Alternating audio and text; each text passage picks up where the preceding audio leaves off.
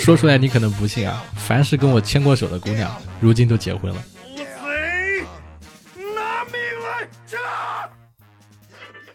Hello Hello，各位活捉八师傅的听众朋友们，你们好，我是八师傅八匹马啊。由于近期的活捉八师傅呢，我们开启了剧本会的特辑啊，后台评论区是出人意料的反响热烈，那么也收到了很多听友粉丝的反馈啊，咱们可以翻翻各平台的这个评论区啊，可以看得到。所以啊，本月哎，我们决定继续加更一期剧本会。那么今天的选题是这样子的，总有人说呀。自己的眼光不好，才遇到了渣男。但是每一次恋爱呢，他们又能精准的选中渣男。他们到底是怎么做到的？为什么是我？为什么是你？在剧本会中呀，我们继续探讨符合逻辑的男女关系。想要听一听男人和女人的不同声音。那么值得注意的是呀，本期时长相对较长啊，建议大家先订阅或者关注收藏本期节目，以防大家呢收听到一半就找不到我了。那么最后，想要互动的朋友，欢迎私信或者在互动区评论啊，也可以添加八师傅的个人微，拼音王爷五幺 W A N G Y E 五十一，随时沟通互动。那么本节目意在表露当下男女关系中的真实想法呀，所有言论仅作为剧本创作参考，不代表任何主观立场，不具备任何的指导作用，仅为各位听友粉丝提供一个交流意见的渠道。那么快来私信八师傅一起吐槽吧。我给我给这个我的几个朋友啊，然后像超级猴子球林那个林氏，还有刚刚上的那个我的一个小朋友，我们我介绍一下咱们这期主题啊，咱们这期剧本会的主题就是如何做到每一次都精准的和渣男恋爱啊，就是这样一个主题。因为之前我也做了两场，然后你没有参加过啊，关于这个大叔的跟这个小姑娘之间的问题啊，关于男人不出轨为什么要离婚的问题，那么今天仍然是情感话题。就是有一些女孩子，她们经常会抱怨自己分手的时候会说她们总是遇到渣男，但是你看他们转身再去奔赴这个恋爱的修罗场的时候，他们仍然还是会去选择渣男。这到底是被动的还是主动的，还是说有什么特殊的原因？我们今天想要探讨这个主题，然后呃，主要是由我们的编剧朋友朱玉旭瑶来跟大家一起来聊这个话题。对我先说一下这个对渣男的定义哈，免得跑偏了，就是出现了。呃，在恋爱当中出现了家暴、PUA、骗钱和出轨的，算是我们现在这个标题上的这个渣男。嗯，呃，家暴、出轨、PUA，呃，骗钱，骗钱，这三个算是有目的的骗钱。OK，就是就是怎么样能够？你是想说怎么样精准的避开这样子的渣男，还是想探讨这些渣男为什么吸引女性？我其实想问的这两个都会带到一些，但真正想问的是，在整个过程之中，他们站在女性的角度，他们是怎么发现这个问题的？发现之后，他们做了什么决定？离开了还是留下了？然后，如果说是站在男的，就这个作为渣男的这个角度哈，因为可能劈腿和出轨的，待会儿应该会出现吧？就站在他们的角度，站在他们的角度，他们是如何看待？就是。明知他是渣男，又要和他恋爱的这个女生的，嗯，这两个我自己是想知道这两个，就是渣男的一个自爆是吧？就是对，就是他他为什么要当渣男？他当渣男之后他的感受是什么？他为什么要当不重要了，就是主要重要的是说他怎么去看待这些，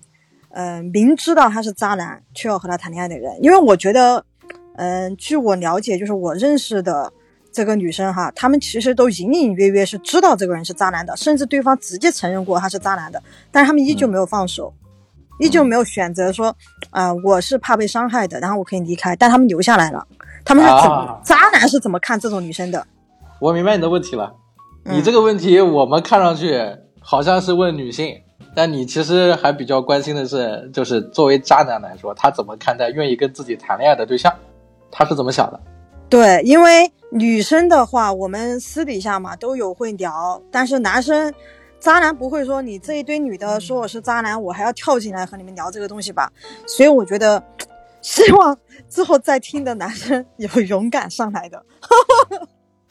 这我男生我不知道，就现在目前就咱们几个啊，这个猴子球应该是个好好好男生，然后您是上次好像有有有聊过他的一点点的感情史，但是具体的也没有细聊。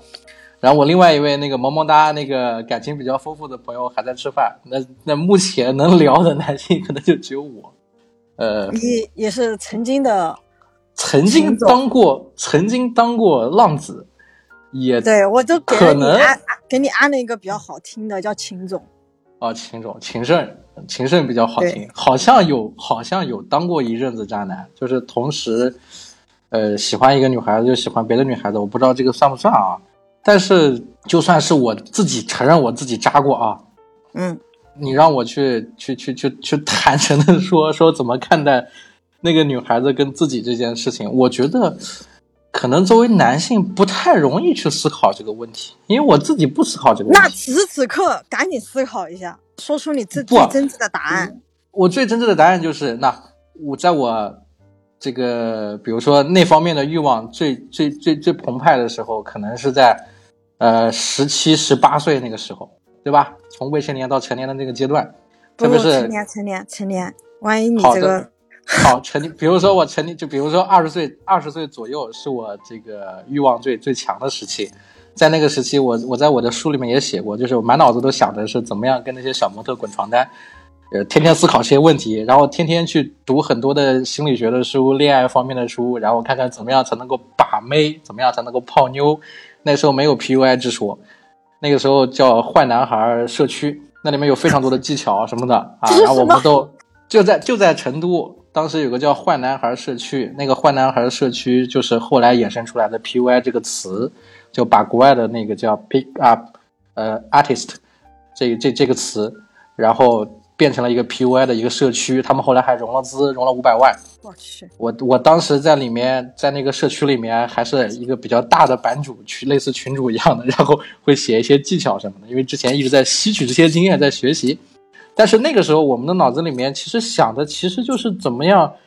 怎么样把妹，怎么样搭讪。你要，然后要么就是跟小姑娘就是滚床单。但是你说我我有没有想过更具体的东西，或者说怎么看待这些人？其实并不是很主观的把他们，比如说想的特别的愚蠢也好，或者想的特别的这个精明也好，或者怎么样都没有这些想法，只是只是单纯的心里的一种欲望，想要达到这个欲望，然后去去去去看看怎么样才能让自己去去去搭讪成功，大概是这样子。包括在那个社群里面，很多人在就很有很多男性就是没有很多恋爱技巧的，也都是在探讨，就是说，比如说怎么样才能够跟女生搭讪，怎么样通过几句话的方式让女生喜欢自己。或者能够留下她的联系方式，然后才能够再有后面的进一步的这些东西。其实，如果说的坦率点，还是非常单纯的下半身的思考，没有你说的这么复杂的上半身的那些思考，脑子里想的那些更理智的去分析这个女孩，好像好像没有，这是我我个人的看法。哎，你要不要问一下我这个朋友叫畅畅的女孩子，就是她就是有遇到过渣男，就是她在你看你刚刚讲的，就是说她完全是个下半身思考，她可能撩了就是十到十几个、二十个，像上次说的有一个几十个，我之前还遇到过上百个的，他们我觉得他名字都记不全吧，他们名字都记不全吧，你你估计你们也可估以听一下女生被。你们也可以听一下女生被明确扎了之后是什么感觉。Hello，好像上了是吗？啊、是的，能听见你说话了。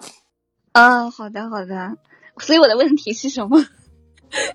你刚刚有在听吗？有有有有在隐隐约约的听到，感觉祝瑶的每一句话在 Q 我。我没有，是你给了我灵感，我只是不小心说的好像你一样，我没有故意说你，但是句句都打中你。对啊，而且明明就在我的隔壁屋子，我也不知道为什么要延迟听两遍 Q 我的问题。好，那旭阳，你再问一下，你再你再问一下畅畅，刚刚你的刚刚你的问题。因为我我其实觉得你俩问的不太一样，所以我才想确定一下。你你问嘛，你要说什么你就直接讲。我觉得他们是非常就是聪明精准的，能知道他们能吸引到的人群，然后这些成功率各种的 都是非常有这种准确度判断的。这个预判他们是很准的，并不是呃，就是尤其是刚刚戳到我的那个词，就是不会觉得对方是傻或者是精明或者是怎么样的，不会有这样的判断。我觉得恰恰相反，就是他们有非常精准的判断。嗯，这是他被扎了之后的一个就是反省。因为我就是有非常清楚听到我前男友的一些形容词，就是一闪而过，但都是很精准的。就是他有评判他的前前女友是一个精明的人，然后跟我在开始交往的时候，他有说感觉我像一张白纸。然后他现在这个女朋友，他有在跟我简单的描述的时候，就说觉得这个人不成熟，然后还需要哎他来带，幼稚。我来后这种我来打断你一下哈，嗯，你看刚才刚才巴老师说的是说他在去搞定你们的时候，他不会思考这些，他是搞定你们之后才给你们贴了这些标签儿。而且你这个渣男渣的有一点儿，你现在都分手了，然后现在的女朋友还在和你讲，呃，对呀、他会和我讲，因为当时没分干净嘛，就是因为情况比较错综复杂。我来帮他补充一下吧。他他的人设，没有，你好好聊就行了。就是他的这个对象，现在问题是什么？他的对象是说，呃，分手之后，然后仍然会跟他聊一些现在的感情上的一些问题。不是没有这么的，没有这么的简单。因为我这个，我这个我自己的问题，就是我发自内心的问这个问题，就是说如何做到每一次都精准的和渣男恋爱，其实是源自于畅畅。他不是每一次都和渣男恋爱，他是这样，他是如果现在有一百个男的从他身边路过，他那个精准的一眼就看到谁是渣男，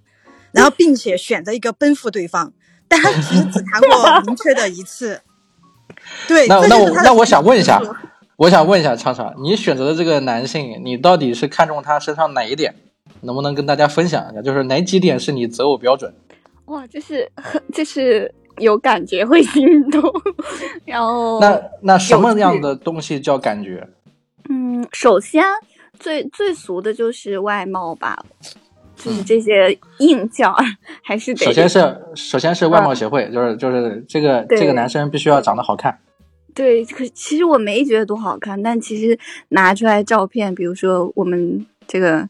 也在房间里的朋友，对他会说，其实我已经，哎，你那个词怎么说来着？超男。哦，对，他说我，他说我硬要在潮男里面挑的话，就要小心。我没，我以前没感觉我是在潮男里面挑。啊、就是 fashion 一点的，然后看上去时髦一点的，然后那个干净一点的，反正首先外貌要达到你的标准，对吧？干不干净好像不重要。好，那第二个，那第二个就是外形条件，就是有一个外形标准，他要是潮男、型男那个类型。好，那第二个标准是什么嗯，就是情商很高吧。啊？OK，get 到点了，就是情商又很高。那情商很高，我们可以理解为就是在跟你聊天的时候，你觉得如沐春风，是吧？就是有趣，不用我不用去找找梗，就是我甚至抛什么，他们都能接得住。好，那就说明他跟你聊天，他是降维打击，他的情商比你高，因为他在带节奏，你是跟着他的节奏在走，你享受被被这个带节奏的这个过程。嗯，好像也基本是就是不用不用到带节奏，就是他如果完全带我节奏，我也并不开心。就是大家呃就是他他带着你的节奏，你你你还感受不到，就是哦那你觉得聊得很。对因为还因为我其？实就遇到这么一个，觉得聊的真真的很有趣的，剩下的因为我不太不太跟别人聊些有的没的，要不然就是我不想聊，要不然就是对方太主动，我都都觉得没意思。好的，就是长得好看，符合你的审美标准，然后要谈吐有趣，然后你会觉得很轻松，然后相互之间有的聊。对，而且呃，物物质物质上面还有要求吗没有 没有什么要求。就是还不会特别的黏，然后这个有来有往，有距离感，然后有新鲜感，那能达到他们你们不是特别黏吗？不粘，刚开始的时候一点都不粘，啊，持续了好久好久都不粘。所以，所以从他这个单独的个例上来说，我们能判断说这样子的男性他就是渣男吗？嗯，你觉得少了点什么？少了个大前提，就是他他能够游刃有余、有距离感的前提是他有已经在很多段关系中。已经在很多段关系中的意思是指你遇到了一个海王吗？他哦在脚踏两只船吗？一个八爪鱼吗？就不止两只，对就是很多很多，就他能够，就不只是海王啊这种的，他就是能够很好的平衡所有的关系。他不是海王的意思是说他们的关系不不是只停留在聊天吃饭上，那还在什么地方？那你说在什么地方？在工作上、业务上吗？天哪，怎么那么单纯呢？怎么像你啊？这个管理员进来了吗？我们 的言论被规范了吗？那当然了，我们下面有这么多管理员，你们说话小心一点啊。啊，说英语就有没关系都有了是吧？深入都有深入关系的情况下，他能够平衡很多。他这一点其实就已经算是渣男了，但是他其实还有很多升级的东西在里面。那我们这个我们这个剧本会的目的是说，如何做到每一次都精准的和渣男恋爱。那我们现在在谈的是什么是渣男？比如说你在聊的这个个例是咱们畅畅分享他的故事，畅畅说的是他他在选择渣男的时候，或者他的上一段的或者上上段的他所遇到的男生是，呃，外貌条件要好，然后这个说话谈吐要有趣，然后能够给他一些这个很舒服的状态，然后又不是很粘人。我们只说这个的话，他不符合渣男的这个标准，也就是说，他还得要，就是能够在不同的女孩子之间穿梭的，还能够达到这个要求。这个类型的，我觉得这个类型的已经不算渣男了吧？这个应该算骗子了吧？哦但是，但是我觉得，呃，畅畅刚说长得帅，我要反驳一下，我觉得那个人并不帅，就是在他眼中的帅，可能在旁人眼里就是就是很就是中等吧，就是中等水平的一个样子。我我觉得不是不是不是骗子，一个重要的原因就是他很坦诚啊。对他很坦诚，就是这就是我为什么会问这个问题，就是他其实从很早他就知道这个人是渣男。嗯。喂，我你还记得旭瑶？你还记得我前两天说给你推荐一个日剧，你还记得吗？那个、啊，记得那个日剧叫做《纸的新生活》，好像是这个名字。哦，我那个看完了，对，这个剧里面这个剧里面有一个有一个男二，男二男二他的问题就跟你欢就跟你说了一下，OK，你看，那这个这个男二我给大家介绍一下啊，在这个剧里面，这个这个是一个女主，她辞掉了工作，到一个这个郊区租了一个小房子，然后想要开始她的新生活，在她开始新生活的时候呢，然后她遇到了男，他然后她会遇到她会遇到对不对两件两件事情，是有两个男生都在追她，一个是她的前男友，一个是她的邻居，对吧？反正发生了很多的关系。这个男二有一个问题，就是说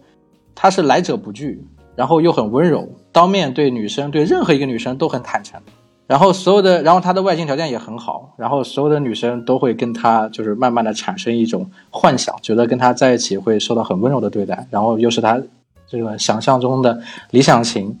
然后他的生活又很酷，对吧？是一个 DJ 还是一个活动策划之类的这样的一个角色。那这里有一个最大的问题是在这个戏里面的这个男二，他是一个天然呆的一个人设，是这个很多弹幕上面打的，就是说他是一个天然呆的人设。这个天然呆的人设是说，这个美男子一样的人，对于与人之间的距离感把握不准，他很容易的会把别人带到一个温柔的陷阱里面，但是又不会去给到你很多的责任。那又回到渣男三要素，就是不主动、不负责、不拒绝。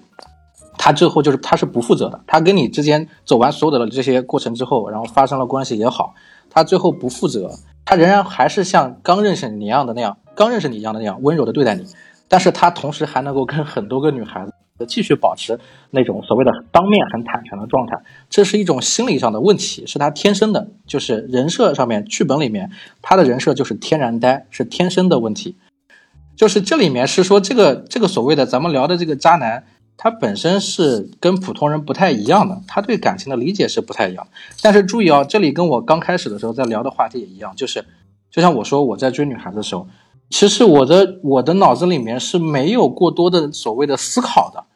这就又回到了畅畅刚刚的话题，畅畅刚刚在聊的是他觉得这个渣男是明白怎么样去诱导女性的，怎么样去跟女性发生关系，或者或者怎么样。但是作为我来说，作为男性来说，包括他说他也很喜欢这个。纸的新生活里面的这个男二的这个角色，这个人设本身也是一样，他是天然呆，他并不觉得他这样做伤害到了别人，这个是问题所在。呃，刚刚我说了这么多，有没有什么想说的？听一下，想听一下男孩子们怎么看这个事情。嗯，大家好，我是一个萌哒哒。其实我刚才听了巴老师讲了之后，我我自己哈也是深有认同，就是我作为一个渣男界的渣男界的小萌新。就是我我我只能说我个人的经历了，就说人家渣男总归不是一件特别合适的事情。我跟有的妹子接触，就那种约的那种哈，就是那种单纯为了解决需求的那种，我就会跟人家讲的很清楚，说，嗯，我跟你在一起的时候，我会很珍惜，至于以后怎么样，那我不知道。然后我把这个话跟妹子说了之后，妹子都会说我是斯文禽兽、斯文败类、渣男等等等等等等。你还记得挺清楚。是啊，我，但我只是在开始之前，我也就告诉人家了。从从从第三个妹子给我反馈开始，我就再也不随便约妹子上妹子了。然后，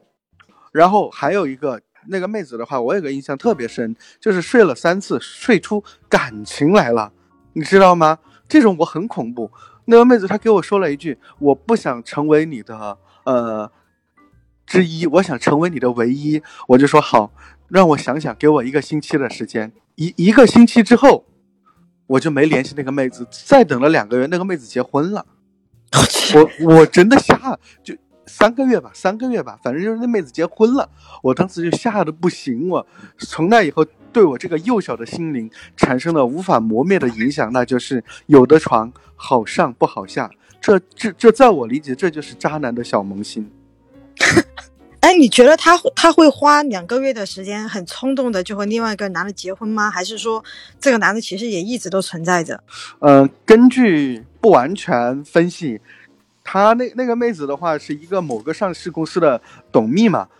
身边追她的人还挺多的，我怀疑。其实我只我我只是把他呃睡出感情，或者是我的某些细节特别吸引他，然后他动心了。因为刚刚萌萌哒说到这个问题啊，我们在聊这个这个主题的时候，还是在说就是这个渣男的问题。其实我之前有一个朋友，她跟她的这个对象，我这个朋友是个女性朋友，然后她跟她男朋友谈恋爱谈了很久很久，从高中一直谈到。大概工作到两三年的时候，然后直到打算要结婚的时候，来来回回分分合合，大概也谈了七八年，但是最终他们没有结婚。没有结婚的原因就是刚刚徐瑶有说过，就是所谓的类似什么 PY 也好，或者什么样也好，这种叫渣男。他的这个渣的方式，如果说一定要说他渣，是指他不愿意给女方，比如说买房子，类似这样子的问题。双方之间在考虑的就是我们需要买一个大一点的房子来结婚。到了这个时间了，你跟我谈了非常久，谈了大概七八年时间了，是不是该给一个这个这样子的仪式？是不是该给一个这样子的承诺？在这之前，他们也就是见过双方的父母，然后男方也天天跟女孩子在女孩子家，然后他们也买过很小的公寓，大概是三十平还是四十平的公寓，装修我都去过，然后也买过车。然后一起一直在这种同居的生活，直到最终谈到七八年的那个时间段，该认真考虑结婚这个问题的时候，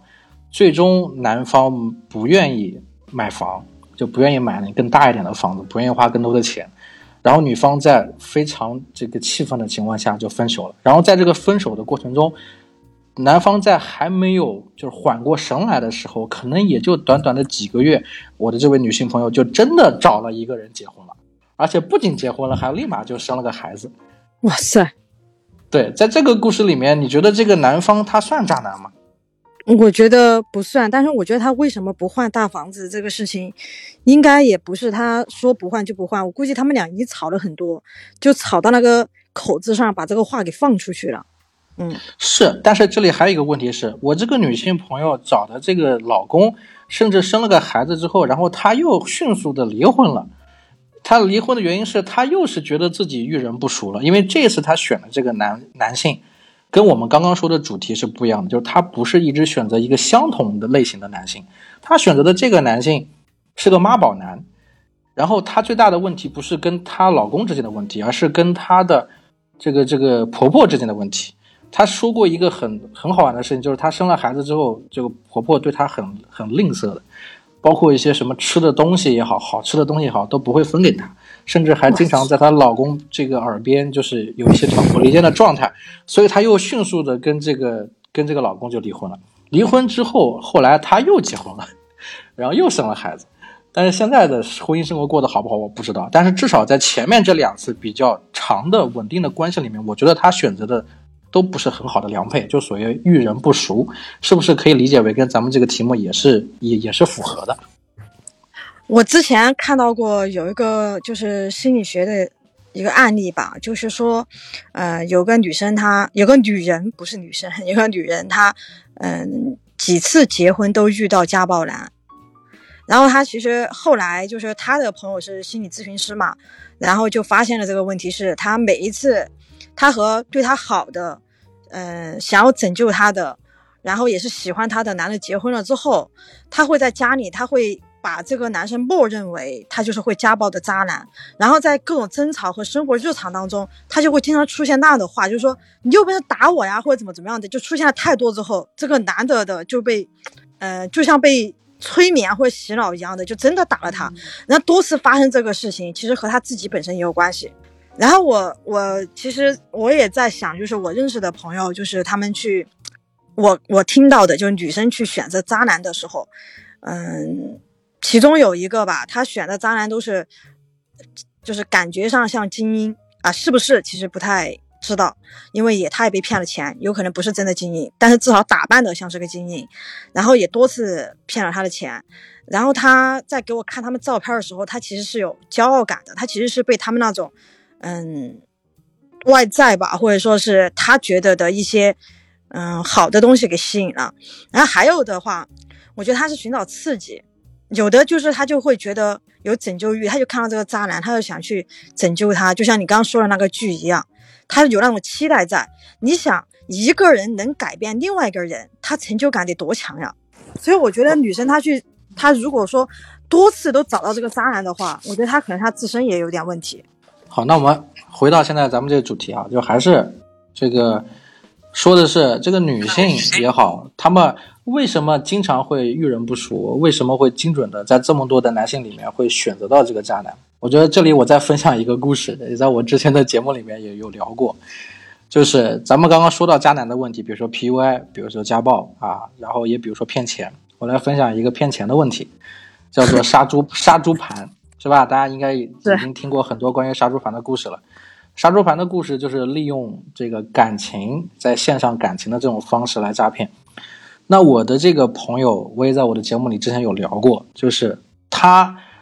当时的状态其实也是一个刚刚结束一段非常长的恋爱的关系，然后他的年纪也到了，他想结婚，想要找对象，也经常相亲。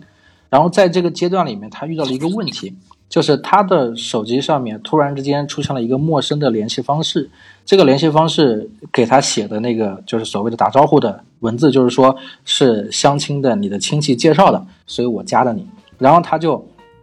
通过了这个人，因为他确实是在相亲，也确实在很多相亲网站上也留过他的联系方式。这是他后来判断的，就是这个人可能是通过相亲网站泄露了他的联系方式，所以找到他。然后找到他之后，这个男生的头像照片就像也很好看，啊，看上去也很干净。然后在聊天的过程中，说话的方式、谈吐也一再的在展现出他的一些所谓的硬的价值，就是他啊收入很高啊，在国外做这个编程软件工作。然后他们公司是做类似这个，呃，娱娱乐场所的，这个类似澳门什么的，就那那些东西。然后他是一个高级软件工程师。然后在聊天的过程中，这个这个骗子就是可以说是无时无无刻的在跟他聊天，甚至聊得很晚，就是可能能一晚上聊到凌晨三点钟、四点钟这样子，甚至一晚一晚上都不睡觉。然后在这个阶段里面，他们迅速的就升级了自这个相互之间的感情，在升级了相互之间的感情里面，然后我的这个朋友就浑浑噩噩的。我是怎么发现这个问题的？是我看到我的这个朋友的朋友圈一直发的都是，啊，为什么我会这么幸运遇到一个这么好的男生？就是他甚至觉得这个男生对他好到他已经觉得他自己都配不上这样子男生了，在这样子的。对，然后在这样的过程里面，她整个人就像是一个小女孩一样，刚刚谈恋爱的小女孩一样，就是就是每天都活在这种恋爱的这种美好里。她的朋友圈也特别的不正常，因为我认识她，她都三十五六岁了，我觉得她还这样子应该不太正常。我就旁敲侧击了一下，她说她确实恋爱了，找到一个网恋对象，但是还没有见过。然后这个，然后她虽然也比较谨慎的说没有见过面。啊，然后对方说可能要回国来再见面，然后他也有好奇说为什么他能够联系到我，他问了他的妈妈也好，其他人也好，没有人说给了他的他自己联系方式给到这个人，这个人怎么就突然间出现了？他确实有警觉，但是他也很享受在这个关系里面的这种密切的联系。然后有一天他怎么识别到说被骗了？就是说，呃，对方跟他说他工作上面在检查一个网网站的 bug。这个网站的 bug 让他帮着就是注册一下，让他注册那个网站，那个类似博彩的网站。注册那个网站之后，然后他给他几个数数据，类似这个电子货币一样的积分。他把积分放上去，然后走一圈之后，会发现他有一个所谓的 bug 一出，就类似他拿一百块钱这个这个所谓的电子币在上面消费，最后可能能得到一百二十块钱，然后这个账是是是是是是有问题的，这是一个 bug。然后这个时候，在谈恋爱的过程中，这个这个男生就跟他说说说能不能帮他充点钱？他先给他一万块，然后让他充上去，充上去之后里面多出两千，然后这一万两千块钱就是多出来的钱。然后这个东西对，然后这个东西做完之后，我的这个朋友就动心了，你知道吧？然后甚至他们都谈到说，要么第二天让他去找点，让他去银行取点钱。取点钱之后，然后比如说取个五万，然后再往上面再再再投进去，投进去之后，这样多出来的，到时候再把钱退给他，多出来的钱就他们分，就就已经有了类似这样的谈话了。甚至这个谈话都不是对方这个骗子提出的，是我这个朋友提的。他问了一句，他说：“哎，那我自己投点钱，是不是也能够得到这个钱？”然后这个对方的骗子还说：“说你只要啊不跟别人说，你自己操作，反正我这个 bug 会在一个礼拜之内把它修好。”在这一个礼拜之内，你要做的时候，你跟我说一声，就不会有人知道的，大概是这样子。然后他在去银行取钱的路上，突然间醒悟过来，自己是不是被骗了？他在后面跟我分析的时候，就他觉得是在他这个迷茫期的时候，有一个男生能够陪着他，无微不至的陪着他，甚至陪到凌晨这四四三四点钟一直在聊天，他他觉得很安心，所以他就特别容易迷糊进去。哎，但是我就觉得。嗯，我另外一个朋友嘛，哎呀，这个事情我也有稍微有一丝丝的责任，就是我给他介绍男朋友的时候，这个人在我们面前就表现得特别深情，然后也被绿过，然后对女生也特别好，然后对这个女生一见钟情，穷追猛打，很快确定关系，最后就是 PUA，而且这个女生走不出来，是正儿八经的 PUA，就是他要么自己自杀，要么让那个女生自杀，而且就是每天给那个女生发消息都是骂她各种脏话什么什么的这样的。然后我劝那个女生，就是呃，就哪怕说跑到我们家去住，因为那个男的找不到我们家嘛，嗯，会上他们家骚扰他，我就说让他去我们家住，他这个女生都不答应。关键是他和我说，他之前的恋爱其实有很多段也出现了一些问题。这个女生给我的感觉就是她比较爱面子，就是她，嗯，她很容易觉得是自己做错了。我这个可能有点跳题哈，但是我是你刚讲完之后，我突然就想到这个事情。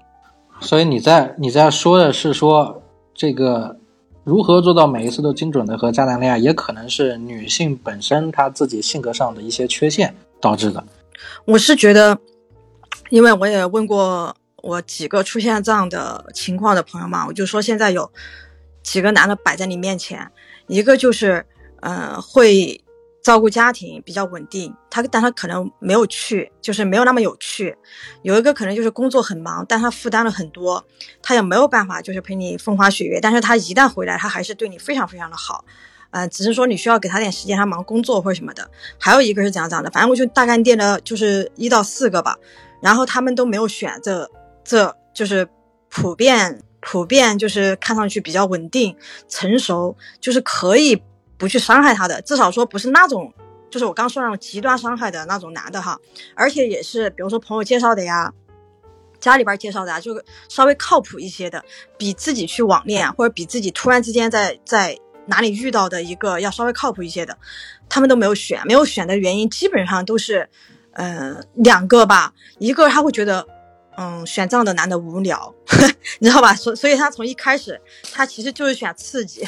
然后还有一种是觉得就是呃脏的东西，他觉得没有面子，就是就是出去之后显得我这个人也特别平庸，嗯，他其实我这一类我其实就觉得，嗯嗯，怎么怎么说嘞？是吧？你想说的是，我也想不通。你想说的是，女性在选择男性的时候，优先会选择谈吐更幽跟幽默的。然后就要选择有趣的，但是但是这个问题里面又包含一个点，是不是有趣的男生就比较容易渣？是这样不？，是我是觉得，我是觉得他们会选择就是恋爱氛围从一开始就非常浓烈的，但是有一些男生其实是不太做得到。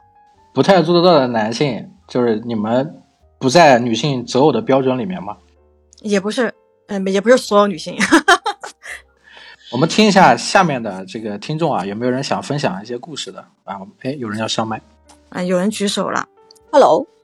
嗯，Hello，听得见，哦，好，嗯，我前面听了你们讲几个故事，包括这个标题，我觉得最近还挺诡异的啊。比如说，自从那个 PUA 这个概念被流行了以后，你会发现，任何在呃两个关系当中有一方强势，一方弱势，呃，大家就会叫他 PUA，但实际上对所有的关系都不可能平等，对吧？好，另外呢，还说每一次都精准的和渣男恋爱，我们会发现。现在已经把所有任何犯过错误，不管他犯的是什么错误的男性，都统一管叫渣男。那我觉得这个世界上应该没有不是渣男的男人，所以，嗯，的确是可以每一次都精准的和渣男恋爱的，因为每一个男人都渣男嘛。啊，不，我们刚才一开始对这个东西有定义，就是出现了出轨、家暴、PUA，PUA 也是刚说的那种比较严重的，呃，然后还有一个什么骗钱，这四个就定在这四个上面。像那些比如说什么呃过节没有送礼物了呀，然后今天叫他回家，然后他没有回呀，然后或者说他在考虑一些事情没有立即做决定啊，这些都不算在这个这个这个里面，嗯。嗯嗯嗯嗯，明白。我我觉得可能，我我我觉得从比例上来讲啊，家暴啊、骗钱啊，还是蛮特殊。我觉得这种属于叫犯罪。对，就是对这个渣不渣男有什么关系啊？这是犯罪，对吧？就是然后呢，你说出轨这个事儿呢，嗯，反正我个人的基本观点是，其实很多人都会从心理或者是呃一些其他的方式会有出轨，这个跟秉性其实关系也不是很大，主要看胆量啊，因为其实出轨的后果还是挺有时候挺严重的，有的人自制力比较强，知道。啊，如果付诸行动，后果不可承担，所以自制力很强，就抑制住了。有的人呢，意志力不是很强，然后呢就滑出去了。这跟一个人，我一个年轻的时候，一个不小心，嗯嗯，那个拿了别人放在桌上的五块钱，或者是我一个不小心撒了个谎，都差不多呀。真的是就你一念之差哎，你就犯了个错误。然后有的人自制力强，哎，我就不犯错误，对吧？或者我犯了错误没有被人发现，是或者我抱一个侥幸心理，我认为我犯了错误应该不会被人发现，南希安德聊的很平常的事儿吗？对他聊的，他聊的是指说这个渣男，比如说在感情上面情不能自已，是吧？然后做出了一些出格的举动或者出轨了，是因为他没守住的问题。那这个守住不守住的有一个数据支撑，是这么说的，是说嗯男性智商越高，学历越高，相比较这个学历越低的或者智商相对呃情商相对低一点的这个男性来说，他们的这个这个比如说忠贞程度，在感情上面的专一程度是远远高于这些男性的。这是某一个科普调查里面的一个结果，我很早以前就看过。对啊，我觉得这个很，就是我觉得其实从某种一个反而是表现了一个人对他周边环境以及未来的可能性的预判能力更强。因为我知道我做出这件事情有多少的几率的可能性，它会败露以及伤害到我个人在我的这个社会环境当中的声誉。我认为。为我这样做是不值当的，所以我选择不做。那我可以做一个有选择的人生，不代表我，呃，看到街上的漂亮姑娘不能斜一眼，或者我心里动了某个心，但是我最后把它掐断了，这不是很正常的事儿吗？是所以你觉得，所以你觉得就是谈恋爱的时候遇到渣男，其实是非常正常的事情，对吗？呃，你反正你持续谈下去很难不渣的，就是按照这个情绪，或者你怎么去给你那个出轨是用什么方式出，对吧？你看，就是所以我，我觉得啊，至少两性关系当中，第一大前提啊，当然这个对大家要求很高，第一大前提是每个人各自有自己独立健全的人格。这一点是能做到已经非常非常不容易了。这个我可以给你们分享我身边的案例，因为我自己已经结婚十年以上了，我已经忘了忘记我年轻时候的 状态了。我我部门里面有两个男孩子，我从呃他们俩差不多大，然后我从二十五岁把他们带到三十岁，我就一路观察他们的恋爱生活啊。嗯、其中有一个呢是那种就是呃非常喜欢深度思考的，他就是前面主持人讲的那种天然的非常温柔，然后对每个人都好，对每一个女孩子都很很很体贴。我们讲的管他就是就是天生会撩，他什么人他都撩，但其实他根本没觉得是撩，他觉得我尊重女性啊，对吧？然后但实际上真的进入亲密关系的时候，他每当进入一段亲密关系，出不了一两个月，他就开始受不了了。而我们会发现说，这个人只会追，不会相处，OK，这个问题说的很好。对吧？然后这是一种情况。还有我们另外一个男孩子呢，是这种情况，他是他平时非常的憨厚，常有才华，他是一个文学编辑出身的，所以呢，他有还有一些女粉丝，然后呢，其貌不扬，但是他就一直能够有妹子，所有人都觉得他是个老实人。但实际上，据我所知，就至少比如说我们一起工作，每去一个城市，他都有人要约的。然后就我们也很难说哪儿来的这种魅力。然后他自己的女朋友也是分分合合，分分合合，永远离不开他。然后我们都觉得非常的，就是诧异，就是我们很想说说你某一天能不能表演一下，就是你在女孩子面前到底表现出了哪一面？你这个样子竟然还能撩到那么多妹子，我们简直不能相信。但他就是他就是就是能有这个能力，而且他身边不太了解这些情况的年轻的女孩子们，不是出于男女关系，出于哪怕是闺蜜，都特别喜欢他、欣赏他，喜欢和他倾诉，然后把他当成闺蜜，把他当成朋友。他另外渣的那一面，反正至少我们同事里面啊，大家是不知道的。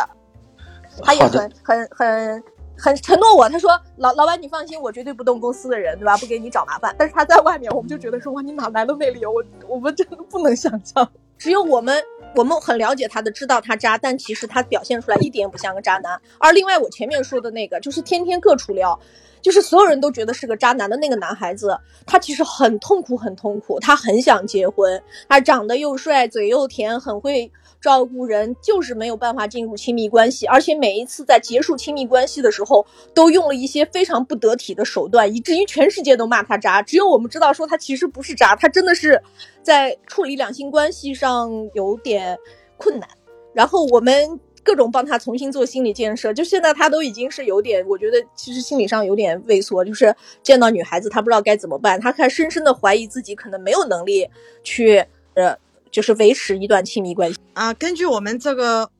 标题，你刚才其实发表了你的观点，就是你觉得渣男太普遍了，遇到渣男是正常的，也不会说这个女生她有什么呃特殊能力，或者说她有什么特殊爱好，或者她有什么特殊心态，就这这个渣男太普遍了，怎么选反正都是，是吧？我们听一下胡萝卜，我我挺赞们听一下同那个安西那个南希安德的这个观点。然后呢，针对咱们那个呃，咱们这个标题哈，说一下啊，如何做到每一次精准的和渣男恋爱？这个其实很容易，就什么人找什么人，是吧？就是不是一家人不进一家门，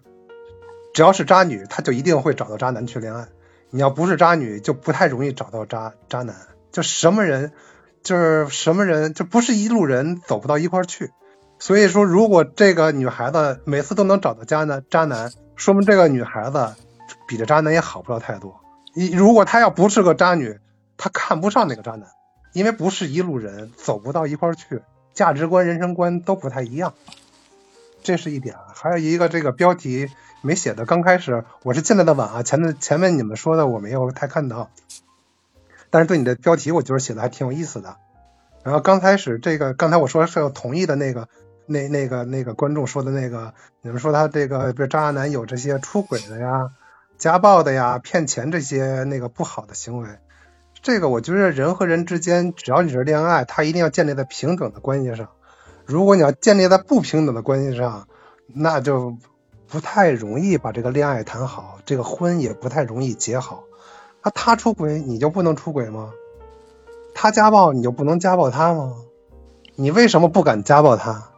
你是不是做了亏心事儿了？没做亏心事，那你就是高攀人家了。你为什么要高攀人家呢？你你你你和一个呃你配不上的人在恋爱，你配不上的人在那个结婚，那你被家暴，我觉着被骗钱、被出轨，可能是有原因的。这个事有两来，莫怪一方。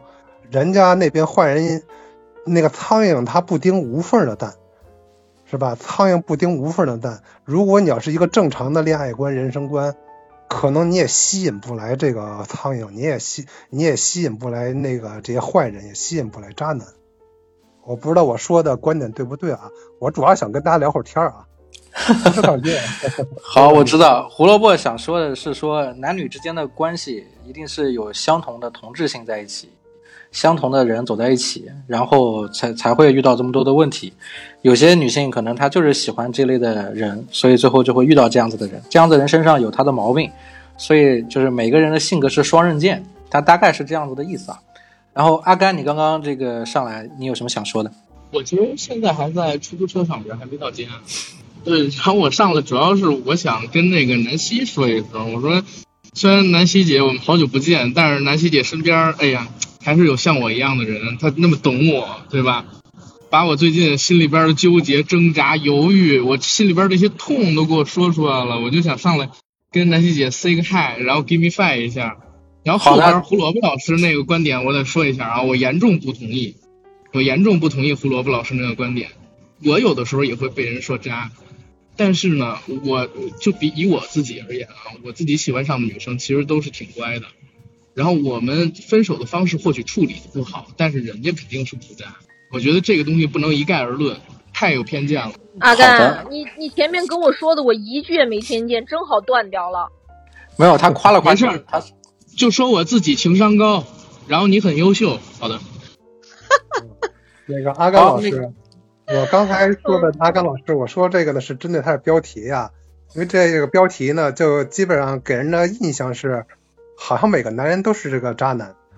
谁谁只要那个那个这女孩子挺倒霉的，一恋爱就碰上渣男，给人的感觉这标题是这种潜台词。如果是这种潜台词的话，那我就我就让他自个儿的毛扎自个儿的盾，是这个意思啊。嗯，那个其实实际上来说呢。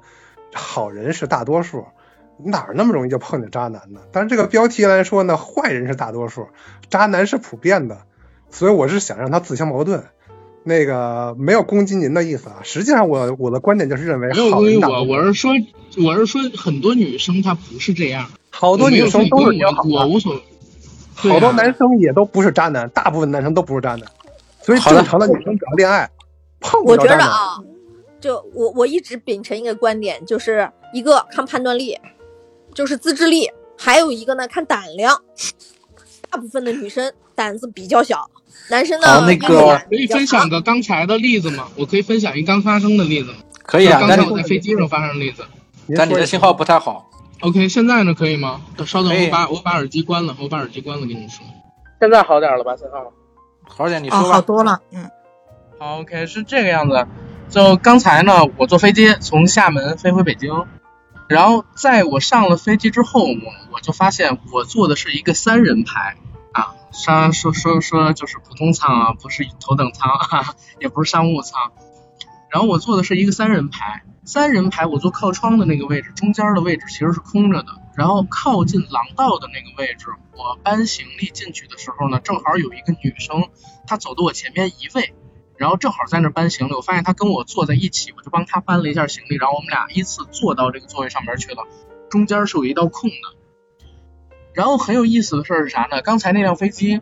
它在起飞之前断了两次电。什么叫断电啊？我也是第一次遇到这样的情况。这飞机你居然还敢坐？啊，你听我说呀，就是这飞机抖起来，然后正准备启动，开始慢慢悠悠的转向，要移到那个跑道上面去加速嘛。结果呢，慢慢悠悠走了一点之后，噔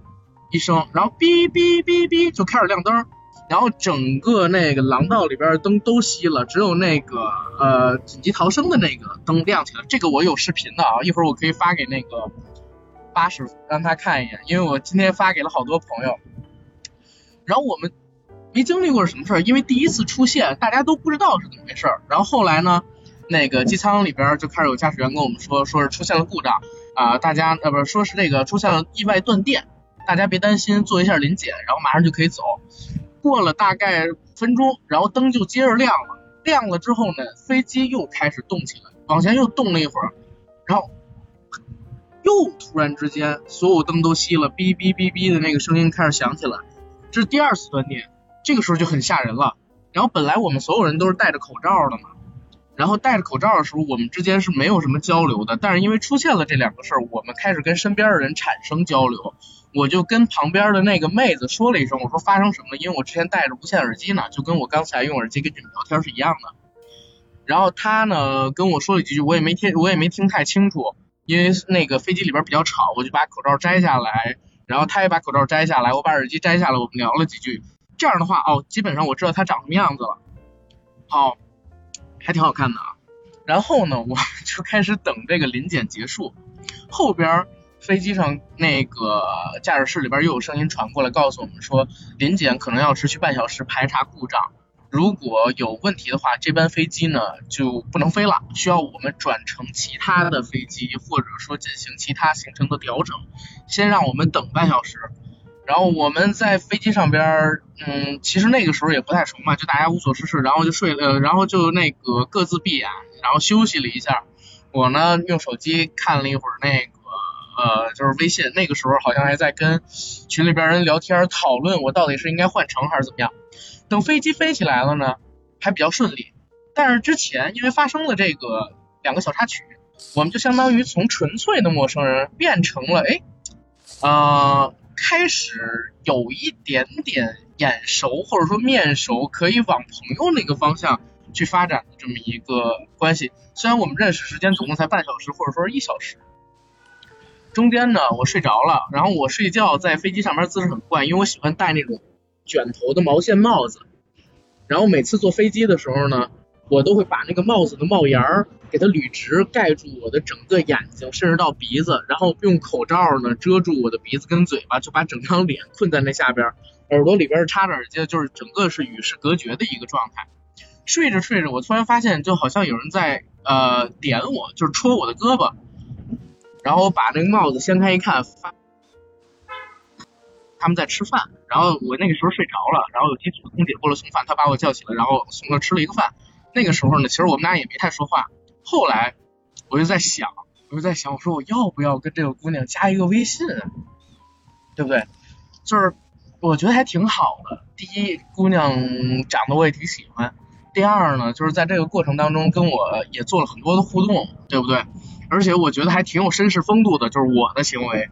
然后她呢，虽然我们也不太认识啊，但是中间这一两个小时时间，哎，好像也不错。然后我就在纠结要不要跟他要这个微信。后来我想这个样子，我说机场上边下飞机的时候呢，嗯，我因为是从厦门回北京嘛，我要从单衫换上我的羽绒服，我要提前把我的这个箱子拿下来。然后在这个下飞机的时候，飞机停了，然后呃飞机停了，然后临大家拿箱子往下走之前，中间不有一小时时间吗？我说我先。起了一下，我拿一下我的箱子，你帮我看一下手机，然后我在手机上写了，我说我可以跟你交换一个微信吗？然后我拿了这个，我把手机就放在他这儿，然后把我外套脱下放在我的椅子上边，我去拿了一下那个我的箱子，然后把里边羽绒服给自己套上了，然后就这个样子跟他交换到了一个微信，对，那我想。我想我想说的点是哪儿啊？我我先说一下我想说的点是哪儿，其实就是比较赶。这个东西其实我觉得没有什么渣男不渣呃渣男不渣人。然后你要是分手了，大概率你会成为别人口中的渣男。但是没有分手之前，或者说你跟他正式交往的时候，或者说甚至都没到正式交往，只是做朋友那段时间里边，是没有人说你是渣男的。最起码在他那块不会。然后我想说的是啥？就是你得有胆子。你得敢，所以我觉得南希说的那个特别的好。哎，那我想问一下阿甘老师，你的你的外形大概是怎样的？大概是什么类型的？是不是是潮男类型的？不是啊，阿甘老师，阿甘老师是个干干净净的胖子。我见过阿甘，阿甘长得可憨厚了，可憨态可掬了。对啊，我我这这个我跟你讲，这跟潮男就是个可爱的胖子。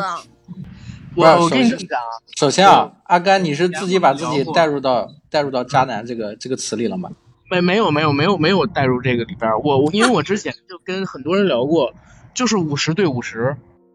你是就五十，你不是也是五十，不是你不是是零，但你是就是五十。其实很多时候很多人是死在胆子不够大上边儿，然后很多女生呢，就是出呃出现问题是在于她接受的太快了这个事儿上边。嗯，我最近对吧我自己的我自己的感情，我就在反思这个敢不敢这个事情上，因为我就是胆小的类型。你比如说像刚才说的这种加微信，我觉得是完全没问题的，因为呃，我觉得刚才那两个多小时的飞机的旅程当中，大家还都是挺开心的，而且也没做什么越矩的东西，也都很礼貌，给大家留下了一个比较好的印象。这个时候你交换一个微信绝对是合理的。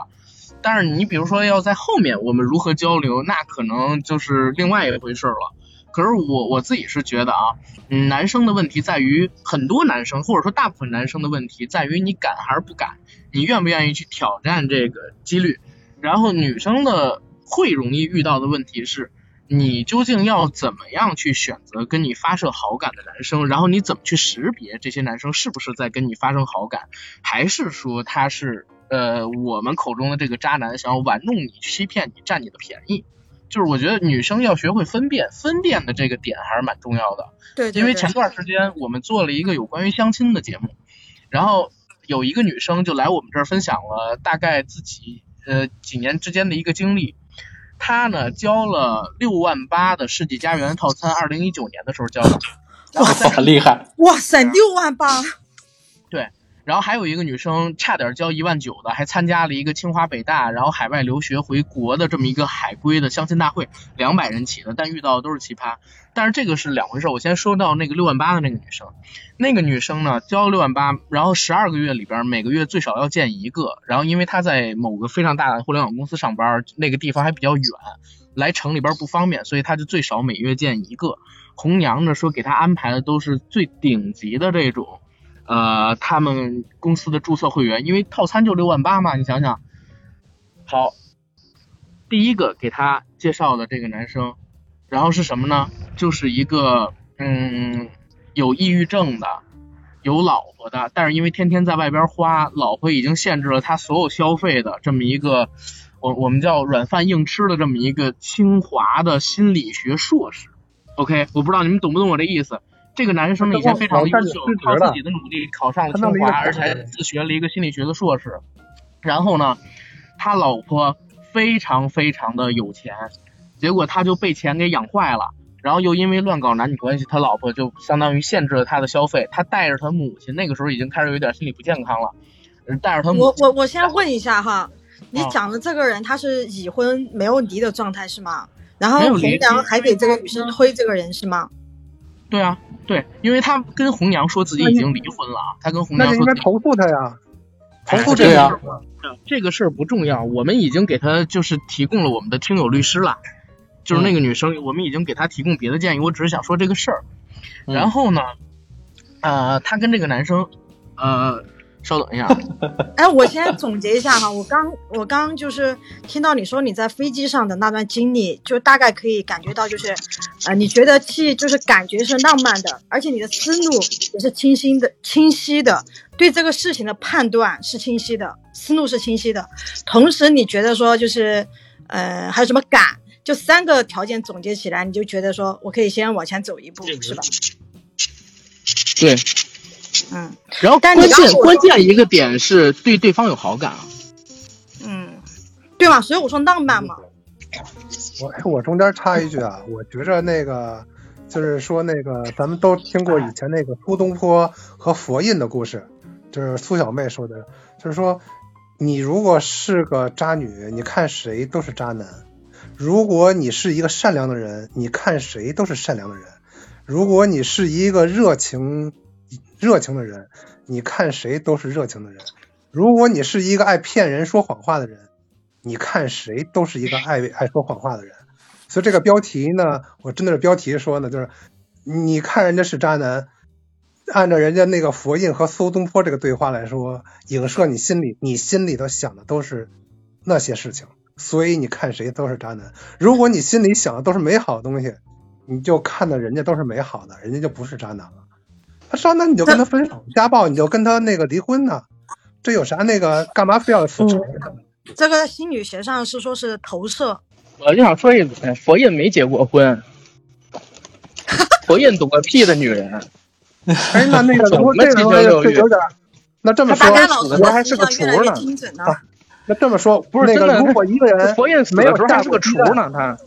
好，我们等一下。没，好的，好的，如果一个。人他没有下过鸡蛋，他是不是就不能说这个鸡蛋好吃不好吃啊？不不不，阿甘，人人是人是不可能下鸡蛋的。但是如果一个人连恋爱都没谈过，他确实没有资格跟别人说到底什么才是真正的恋爱。就柏拉图好说的人家，他没有说过恋爱啊。大家停一下啊！嗯大家停一下，我们听一下。好，来来来来，给你们分享一下我自己的故事，真的是没恋爱没谈过。姐姐，我结婚之前有八个前男友啊不多。啊，不多不多不多，是不我我不算多我结婚第一年的时候，跟我老公两个人干了一件事儿，就是我俩有一天正式的坐在一起说来 PK 一下，看你到底是你的前男友多还是我前女友多。然后我们两个人就一个一个一个的开始。然后我们当时以什么为准啊？就是就是看白有个标准啊，怎么算前男友前女友？就是我们以正式确定过男女朋友关系的为准，就是那个什么一夜情那种不算，就约炮啊或者是暧昧啊什么这种都不算，就以正式确定过男女关系的为准。所以最后就数了我八个，他七个，就险胜。对，然后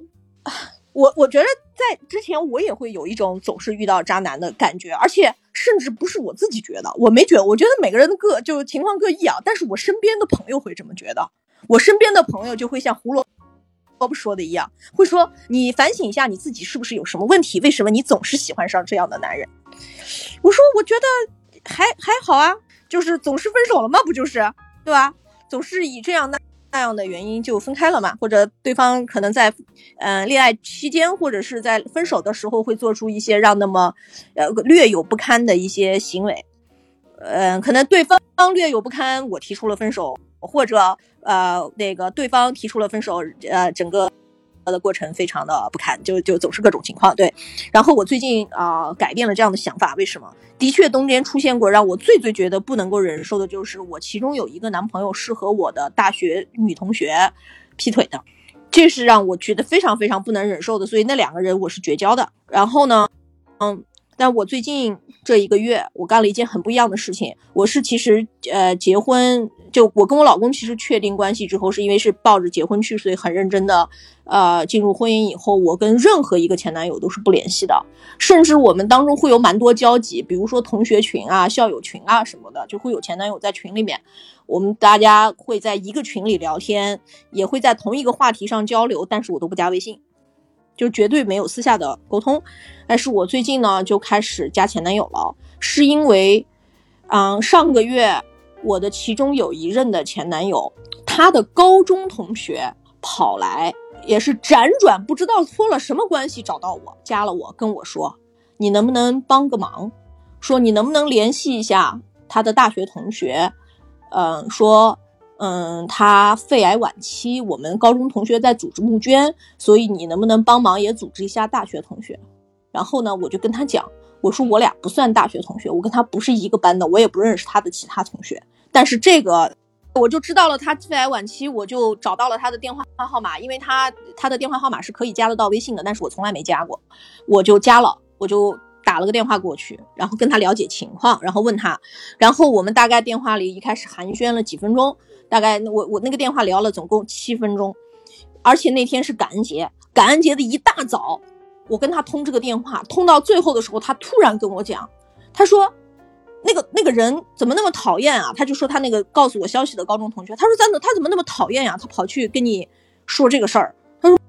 我不想跟你说下去了。我最不希望的就是让你知道，然后他就一下子把我电话挂了。真的，我还挺难挺难受的，就是。我那天正而且上班路上开着车，我都哭的挺挺挺厉害的，然后我就挺不舒服的，然后我就后来的一两个周里面，我真的干了一件事情，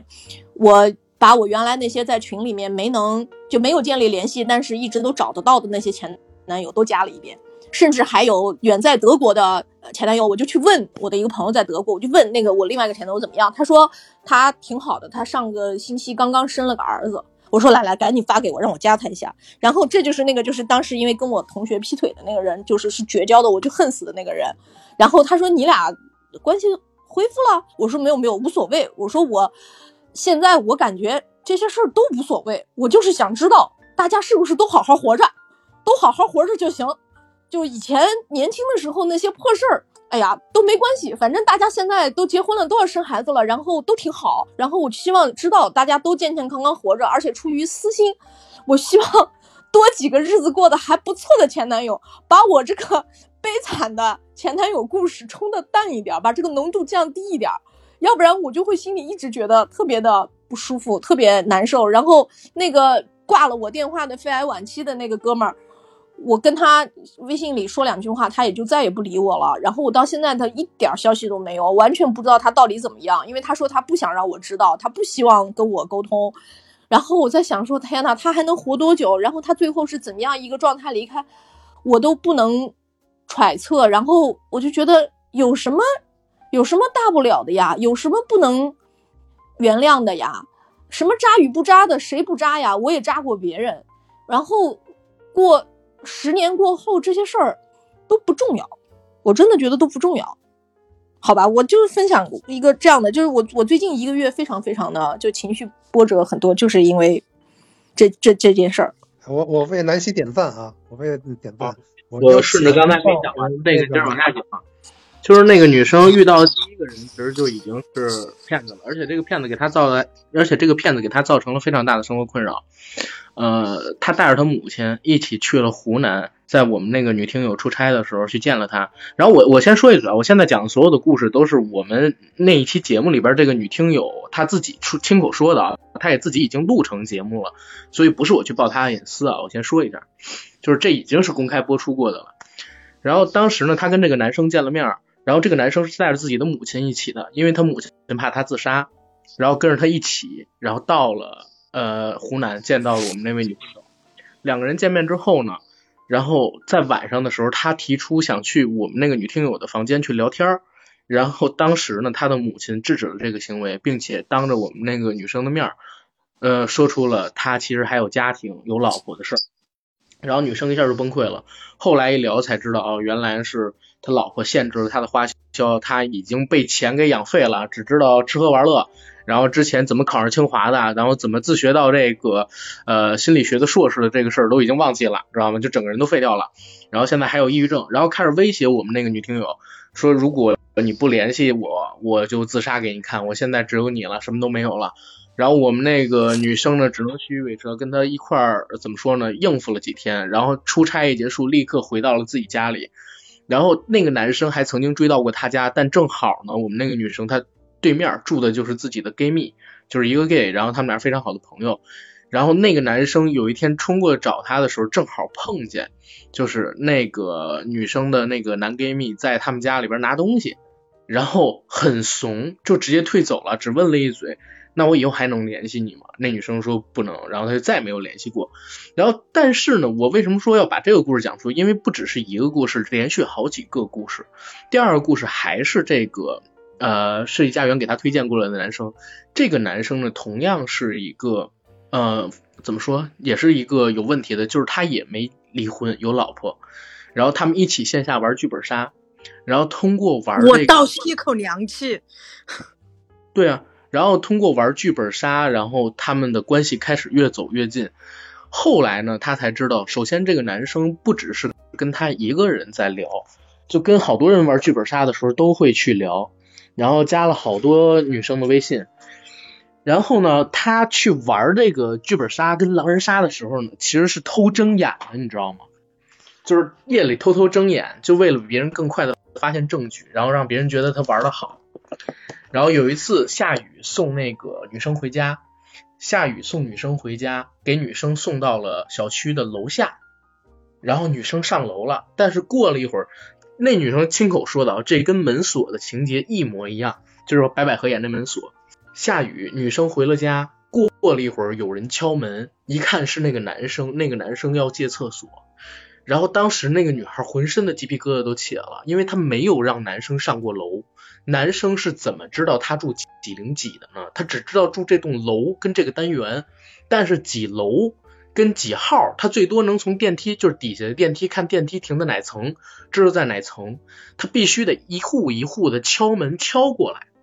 才能知道就是这到底住在哪儿。你能懂吗？心思这么细腻。所以不是细腻的事，是代表这个男生在跟踪他，就是偷偷看着他在几层停了，然后挨个敲门，就是为了去他家的厕所。有这个时间，其实可以去公共厕所的，但是这个男生想去他家，他可能也不急，他可能不是真的急。他是干别的事儿啊，他是想干别的事儿。就是大概意思我们对分析来分析去，肯定是想干别的事儿。然后这个时候该巧不巧，又是那个 gay 蜜救了他，住他家对面，然后听见他家门响，然后过来找他。哎，然后这个男生相当于也退走了。后来这个男生那个时候还是比较做好的，因为毕竟什么事也没干嘛，只是说借个厕所，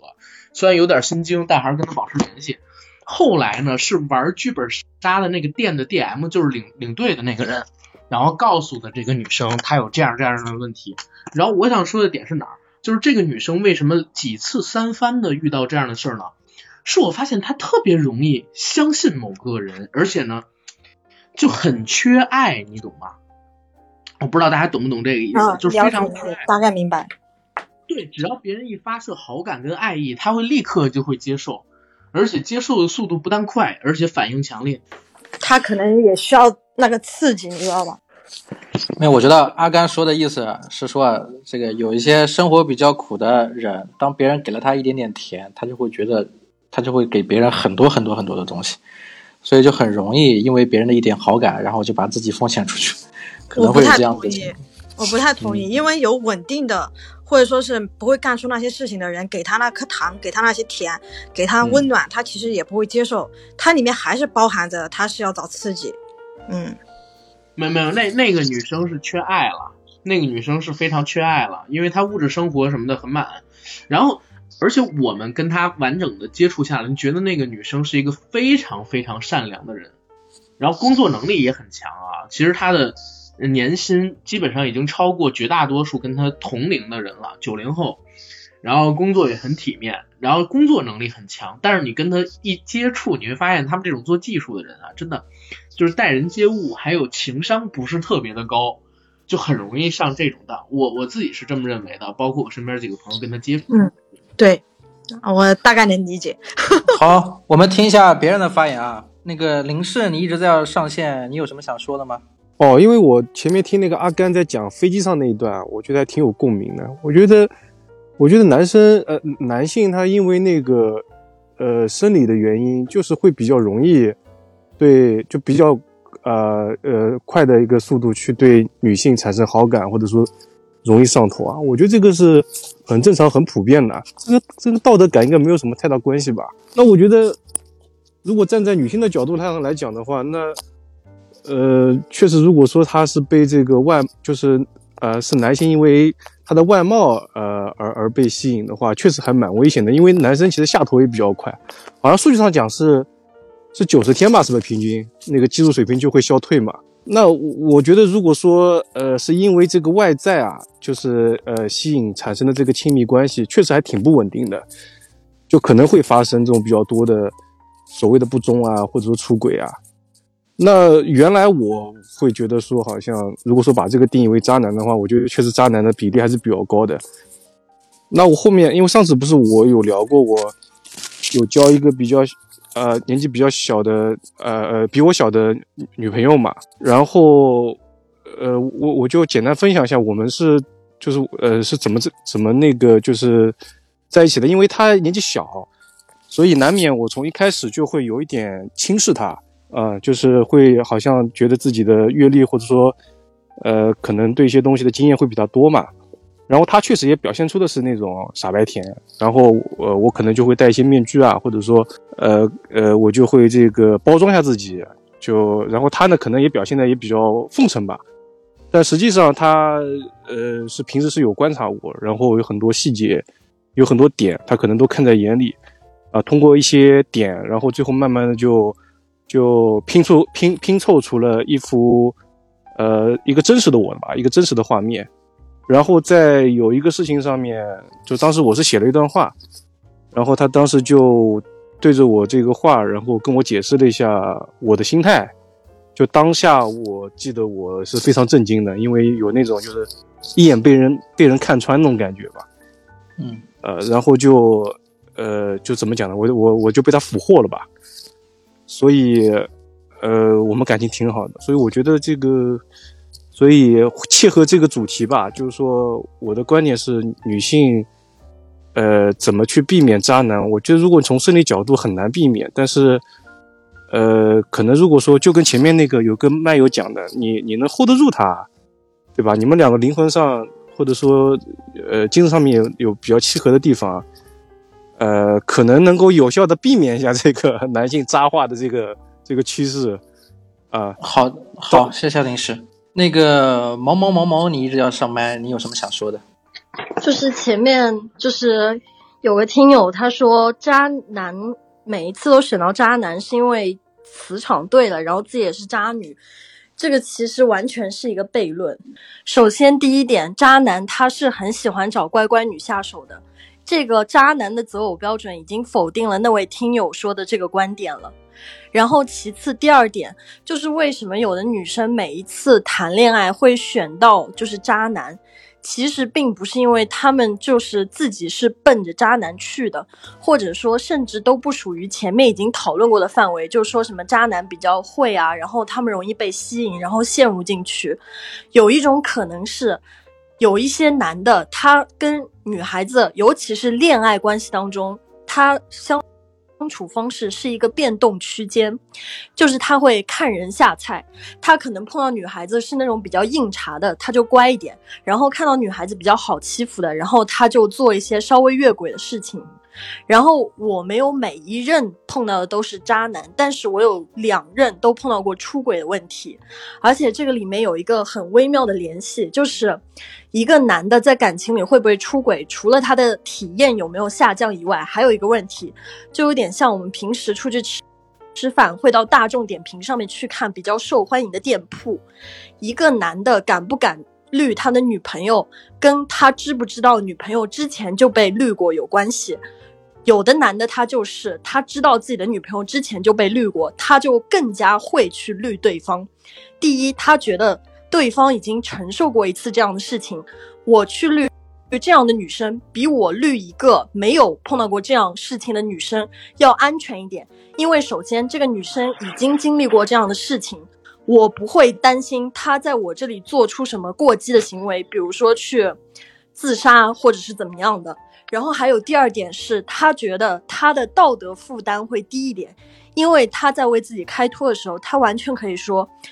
你在恋爱中就没有问题了吗？那你的前任为什么出轨？那我为什么也出轨？”其实这个男的出轨跟前一任是完全没有关系的，但是就有点像我们去点菜，他看到前面那个人在这个店铺里面这个样子了，然后他也会这个样子，就是一个从众心理导致的。我我觉得他说的挺好的，我觉得他就是这一段说的挺好的。呃，我发表一下我的看法。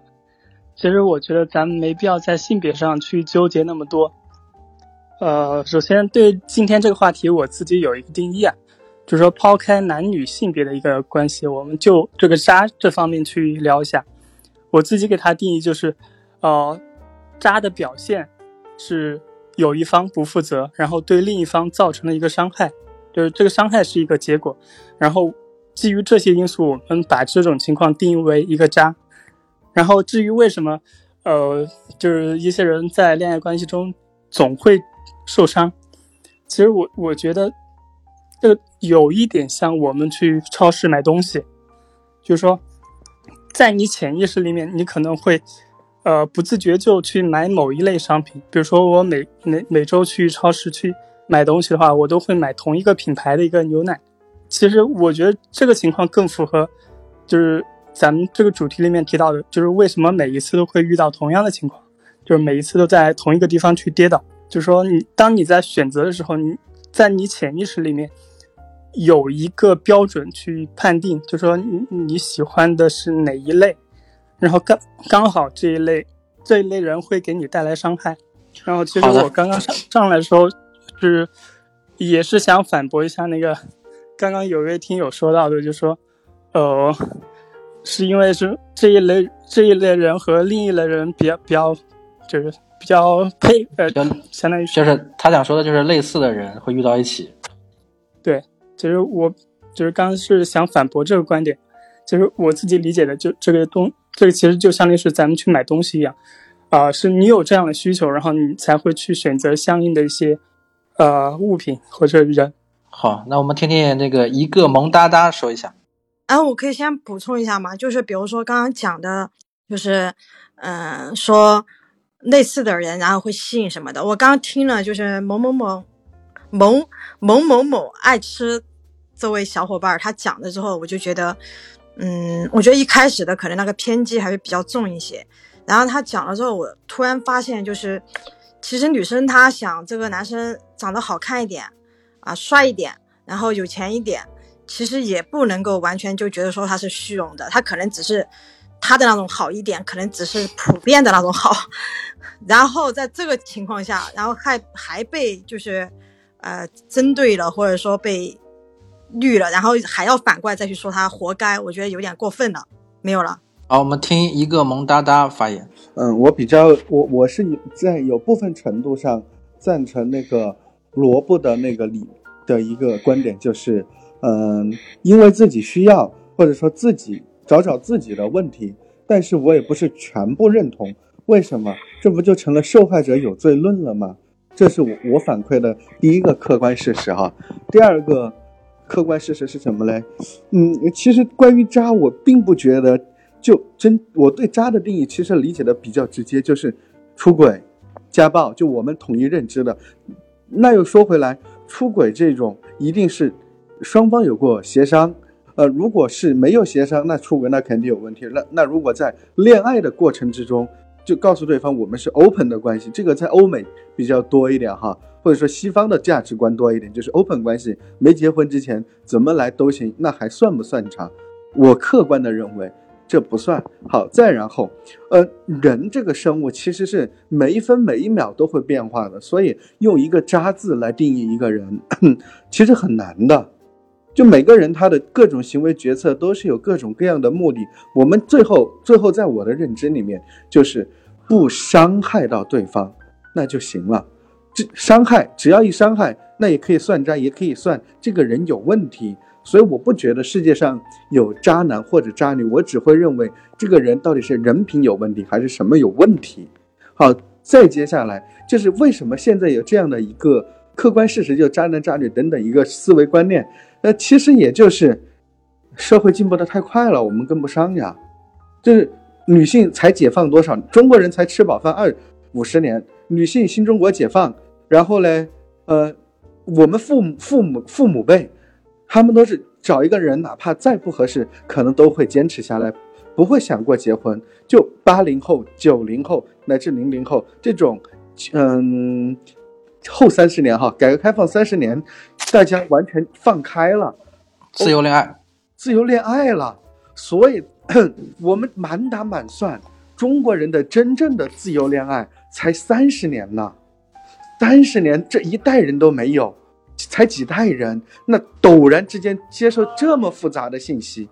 那其实是我们很难找准自己的定位和定义的。所以，我个人的认为，这不叫扎实是什么呢？是社会文化，还有我我们以前的文化习俗，包括现在整个世整个世界的 open 的欧美式的文化带来的一个情感错位。好，那再接下来，呃，open 其实欧美真正也并其实发生婚前性行为的比例其实并不高，最高的全世界是中国。那这也证明了什么呢？其实是中国的道德呀，中国的审美呀，中国的性观念其实是空前的解放的，是其实是女性的性女性的自我意识的觉醒，女权的崛起。才能够有渣男，其实都是相互的市场。至于男性，其实一直都这样。那不然就就客观讲，古代就是什么嘞？文人小说写什么才子佳人、穷书生、进京赶考、棒打鸳鸯、高中状元、衣锦还乡，都是一两千年的这个传统了。然后再到近代，鸳鸯蝴蝶梦派，然后再到现代。现在就是什么嘞？凤凰男等等等等。其实我个人觉得这是社会进步中的必然。那社会中中的偶然是什么嘞？其实我们谁不想从一而终？就我相信人人之初性本善，但不是所有人人之初都性本善，总有那么一两个、三五七八个什么嘞？叫那种确实喜欢的多一点、玩的花一点的老哥，确实对感情没那么认真的。好，从来就是什么嘞？这这样子一个市场就改变了，就玩的花的老哥，或者说花花公子老哥，他们在市场上会花更多的时间、更多的精力来泡妞，然后妞的预期提高了，阈值提高了，从而反向的什么嘞？让更多的男性进入到内卷的这个环境，不管情感上。经济上等等等等等等，那最后的一个结论是什么呢？其实大家都是在卷，那也基于什么呢？因为时代的背景、社会的背景，不得不这样做。我们我们回过头来想，以新中国新中国就改革开放以前，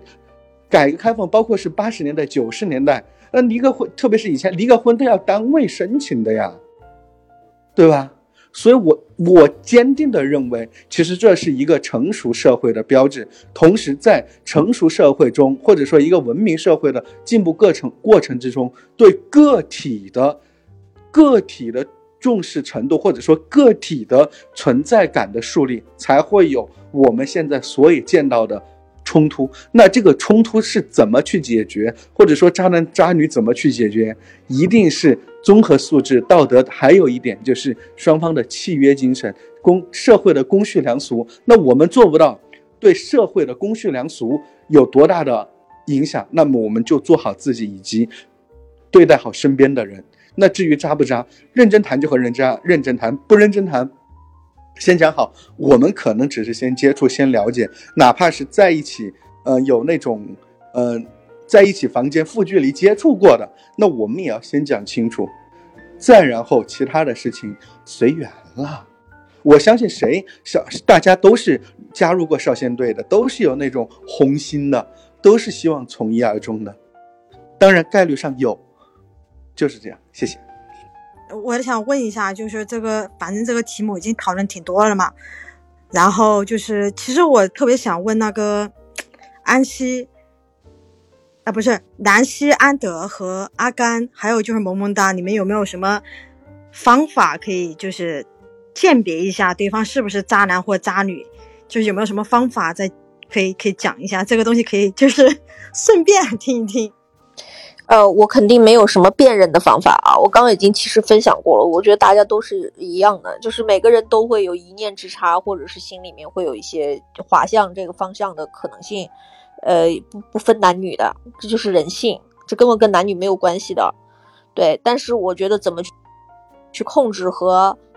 杜绝这样的事儿，一个是我刚刚讲的，我觉得在正式的经建立两性关系，尤其是我觉得走走进婚姻，可能就就会伤害大一点啊。要么谈恋爱，我觉得其实所谓谈恋爱，就是什么叫男朋友女朋友啦，就是朋友呀，朋友关系是可以停的，对吧？对，一方面就是止损啊，就不让不要让自己损失太大。一旦进入婚姻就很麻烦，就是如果再再要分开，所以所以嗯，如果正式的决定要进入婚姻的话，最好是两个独立人格是非常健全和健康的两个独立人格，大家能够提前对两性关系的看法以及未来的退出机制，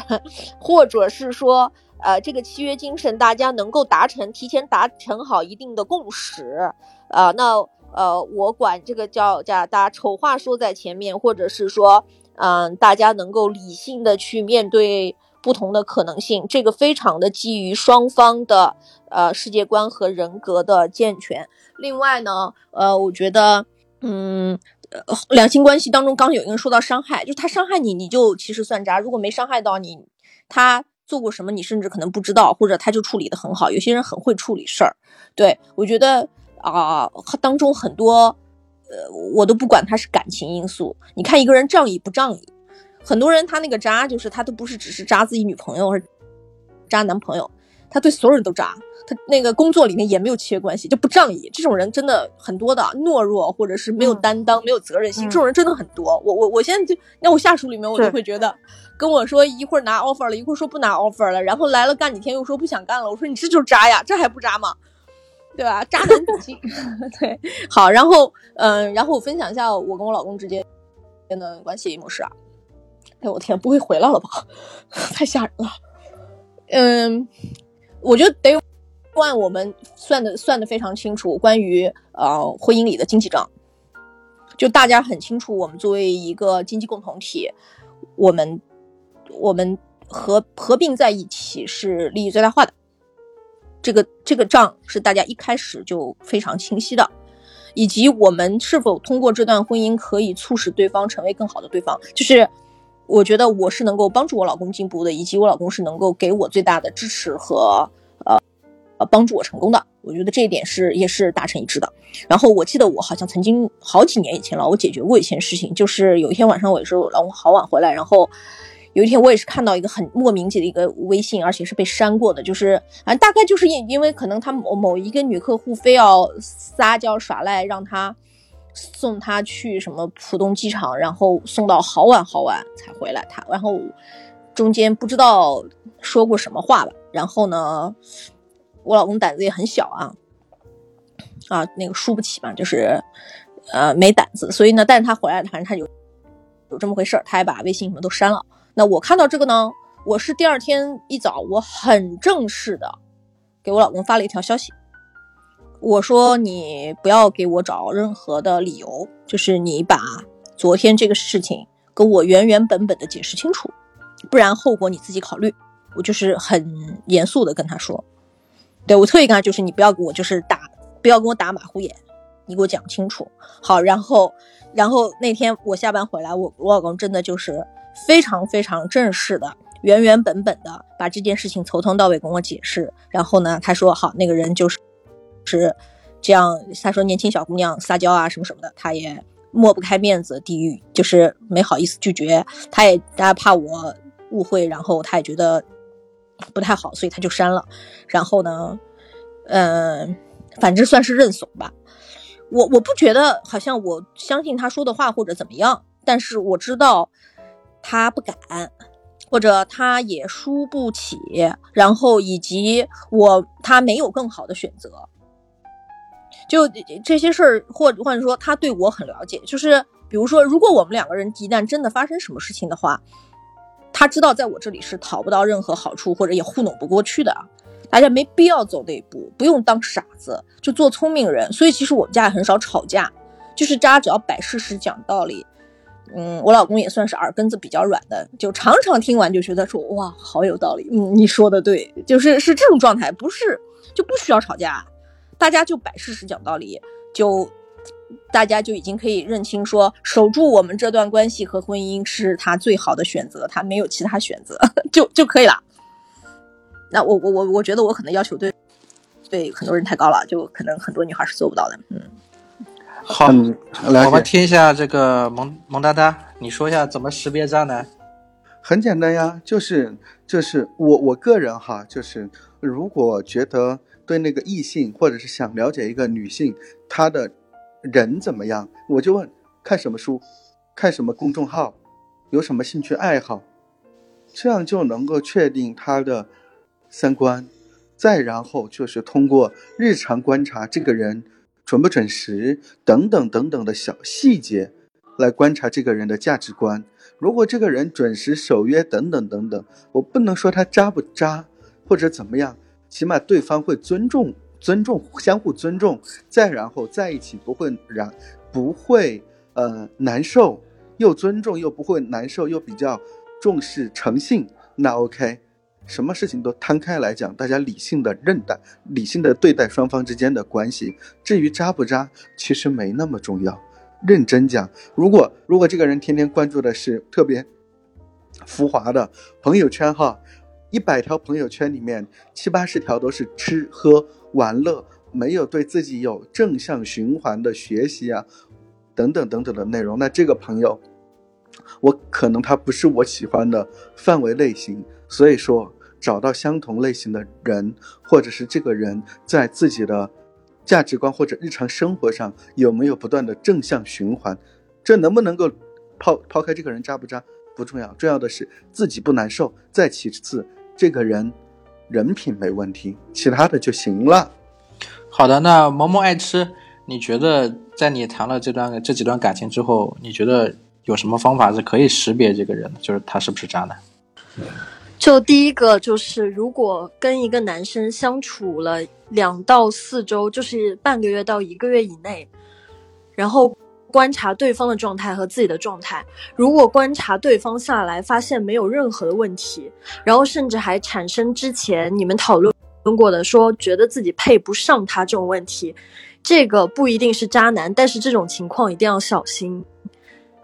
因为每个人找对象。他首先人就有一种找同类的心理在里面，然后其次找对象的话，一般都会往跟自己比较接近的找。那如果他真的是高你很多，然后你比他低很多，他又弯腰下来够你的话，然后你又一时间想不到你身上有什么可以吸引他的点，然后他又一直对你很热情的话，这个情况就比较危险，有可能是 PUA 对你下手，也有可能是之前那种说骗钱的杀猪盘。然后还有一个问题就是，就是抖音上有一些辨别渣男的方法，肯定是有一些过激的，但是是有一些道理在里面的。比如说谈到一两年了，还从来没有在朋友圈发过一次的，这个一定是不正常的。不要说有什么工作上的特殊或者职业上的特殊是不允许发的，一两年都没有发过，这个肯定是不正常的。还有第三点就是。有一些女生，她找男生就是她会倾向于找那种嘴巴比较会说的，但是如果有一个男生在你的面前，他就又会说男生的不好，又会说女生的不好，然后什么问题黑的都能说成白的，然后这种不一定是渣男，但是一定要提防，因为你要很很小心，你有没有被他绕进去，或者说你整一个的关系都是在他设计的一个谎言里面的，就大概就是说，嗯。对方会有给你带来负面，然后会让你感觉到被压制，然后你也感觉到他其实不是一个完整的人格，他是有戴面具的这样一个感觉，对吧？对对对，嗯。好，那阿甘，最后那个你来说说看，作为男性，你觉得啊，应该怎么样去识别这个对方是不是渣男或渣女？嗯，我我不知道怎么识别渣女啊，因为我也没太遇到过，但是我我自己是这么想的啊。就是我们先定义什么是渣男，就是其实我觉得对于渣男的定义啊，大家可能会打的比较死，然后画的比较宽。但其实我刚才为什么还没到家，我就急着上麦，我要认同一下南希，就是因为我觉得南希说的那个点特别好，就是他身边的那个朋友，很多人都说他渣，但是跟他相处之后，你才会发现，就是他只是因为自己不知道该怎么处理分别时候。两个人该以什么样的方式说什么样的话，所以才会导致，嗯，就是最后两个人散的时候呢，嗯，会有一点怨恨，会有一点，嗯，处理的不好，然后他自己也很冲动，冲动型分手和误会误会型分手是吗？No no no no no no，我告诉你，真正的情况会是怎么样的？真正的情况会是，你想跟这个人分，但是呢，你又纠结，你不知道该以什么样的形式分，所以你往往会选择冷处理。或者说你会一直拖着，直到你忍受不了了，或者说你实在觉得没有办法延续下去了，然后你才会跟他说出来。但是呢，你在正式跟他说出了之前，你又对他还很好，会让他产生一个比较大的落差感。这是在我身上经常会出现的这么一个情况。你说客观上我想渣吗？不渣。我也不想，我我特别想就是跟一个人在一起很久很久，就一直结婚，然后怎么怎么样。但是真的是种种原因。可是我我觉得也有我自己的问题啊，我自己的原因就是非常容易快速的对一个人上头。然后我是那种呢，就是如果我上头了，就会很快的去表达自己，然后去尝试跟人告白啊，或者说去约人吃饭，跟人在一起看电影，然后等等等等，就一系列行为就全上的那种人。所以就是我我谈恋爱速度还挺快的，因为如果他拒绝我了，我可能就放弃他了，然后会转另外一个。因为你比较快的话，其实你自己也没有那么投入到这段感情里边去，你也比较容易抽身出来。但是呢，也有一个问题，就是真的在一起相处了之后，你会发现他跟你想象的，或者说跟你想象的那段恋爱又不一样，所以又会很快的下头。但是那个时候以我的性格，我就不知道到底该怎么办。所以我自己是觉得。呃，这种情况应该让这个男生去多修炼一下。当然，我不知道有没有女生也有这个问题啊。但是贸贸然的把他打成渣男这个词，我觉得可能还是有点冤枉。然后再有一个点是啥？就是具体该怎么分辨？其实我觉得绝大多数的男生，绝大多数啊，我只说渣男这个问题，绝大多数的男生对某一个女生产生好感，嗯，基本上都是因为性性冲动，你懂吗？就是原始的性吸引。这个东西呢，我我反正自己觉得是这样了，就是肯定是第一，他呢符合我的一些对对外貌的标准；第二呢，就是呃有好感，然后对我有性吸引力，然后才会开始跟他去接触、去交往等等等等的。但是呢，有一个点就很很重要，就是你到底愿不愿意跟他真诚的去交流，还是只是通过呃，这还是只因为他对你有性吸引力，然后你想要得到的是不是也只是性？如果你很单纯，只是为了性的话，我觉得那这个男生可能就是渣男。如果你本来抱的这个初衷是想要跟他去真诚交流的话，那可能就不是。那对于女生也好，或者说对于被动接受的那一方，需要做的就是，嗯，耗一耗他，跟他尽量把时间拖得长一点，然后再让他，呃，不是，我们不能说得手还是怎么样，但我也想不到其他的词，但，呃，得手这个词确实不太好，但是应该把阵线拉的长一点，然后看看，呃，对方到到底对你是一个什么样的想法，他愿不愿意跟你耗比较长的时间去付出，然后这段时间里边你也可以对他多了解了解，基本就是这样。也就是说，把这个短线关系发展成长线关系，对吧？这样子的感情比较持久。关系发展成长线考察再发生关系，对，好。呃，哎，我我挺同意这一点的，就是其实没有办法辨别的，没有辨别与不辨别这一说。第一呢，进入关系慢一点儿。如果你是你你自己本身也是抱着认真的态度呢，就让某种关系晚一点发生，多有一些公共场合的相处，这是一方面。另外呢，我觉得的确有很多的男生需要学习如何优雅的结束关系，以及保护对方不要受伤害的技能。点赞。对，没错。好，那咱们这个房间的时间是定在十点钟啊。然后我最后再总结一下，就是讲讲我自己的事情啊。就是经常会有人问我说，我是啊、怎么结的婚，我是怎么择偶的，就是怎么会去选择。毕竟做了好几期跟情感有关的一些这个节目，那我一般都会跟大跟别人回答一个很简单的道理，就是我的择偶标准只有一条，就是这个人善不善良。我觉得只要他够善良，他是一个善良的，我们讲的俗一点的，他是一个好人，那我觉得你就可以跟他就是尝试着发展一段关系